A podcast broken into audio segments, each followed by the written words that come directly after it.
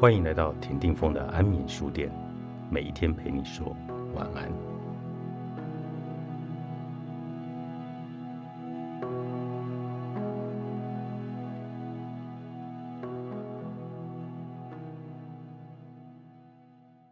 在基督教的明思蓝图中所描绘的更高层次的灵性之路，是一个人的谦卑和心灵进化不断增长的过程。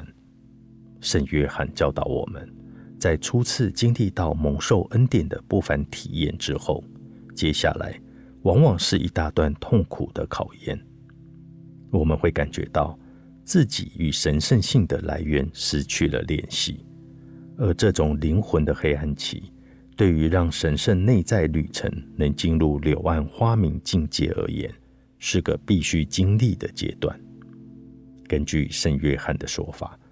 首先来临的是绝兽的黑暗期，此时世间万物对我们而言全部都失去了滋味。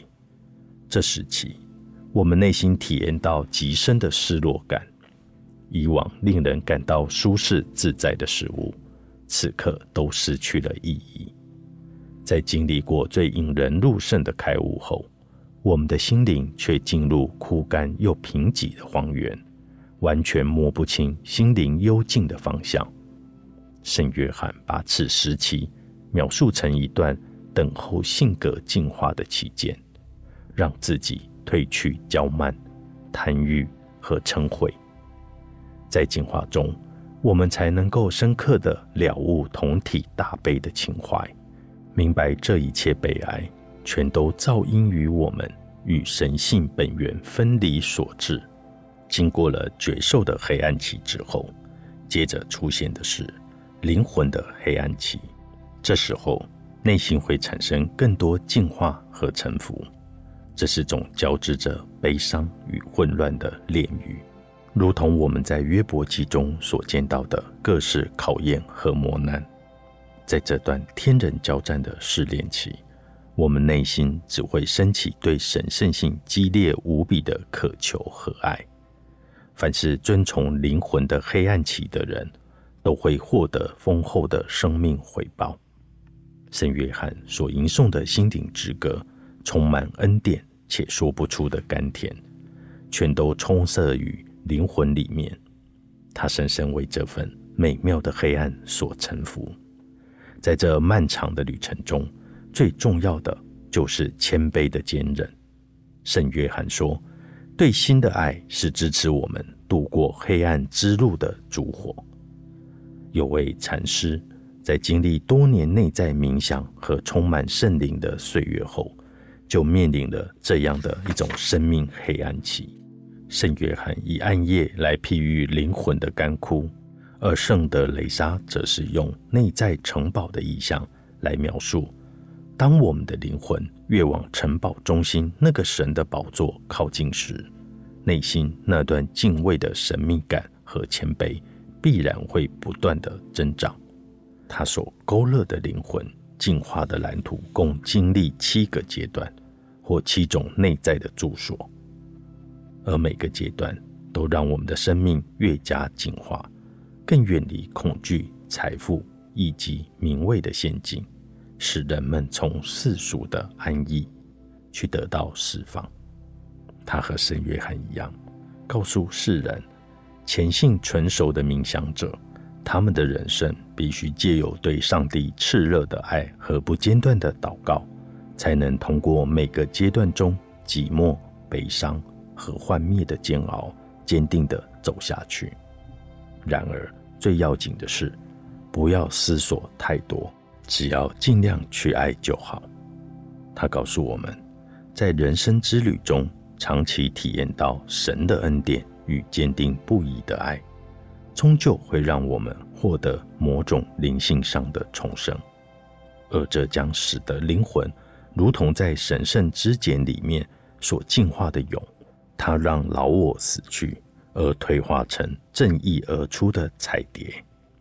然而，即使我们的灵魂已觉醒，并且故意破茧，人生中的阴霾仍会不时的出现。莫为十四世纪的神秘主义者他在著作《未知的白云》里面提醒世人：虽然借由沉思冥想能使人减少悲伤的垢染，但我们永远无法在此时获得完满的安全感。我们对灵性阶段有系统的描绘，似乎令人觉得这条道路是单纯的直线，并且是渐进式的。仿佛灵修生活是随着个人发展的步骤而与时俱进。就某方面而言，这样的蓝图倒也正确。我们确实随着灵修而逐渐让心灵更加洁净、开敞、释放和平稳。但这一切并非依循着现行式的发展脉络。不论是在缅甸和西藏的寺院里，或是在基督教、犹太教。和苏菲教派的神秘主义者的技术中，几乎每个人的灵修道路都是曲折的。人类心灵之展开，竟神秘又充满艺术性。或许我们吸气的开悟之路是秩序井然又能够掌握的，但穿梭在心灵的道路上，只有悠游于旅程中，我们才得以窥其风貌。我们根本无法在固定的时间点上捕捉自由。对一个成熟的心灵而言，自由就是旅程本身。它犹如一座迷宫，一个圆圈，是花瓣渐次绽放的花朵，或是围绕着静止点的漩涡，像某种生存的漩涡。它是万物的中心点。这些圆圈的形状也始终处于变化之中。他们或呈上下颠倒，时张开，时合起。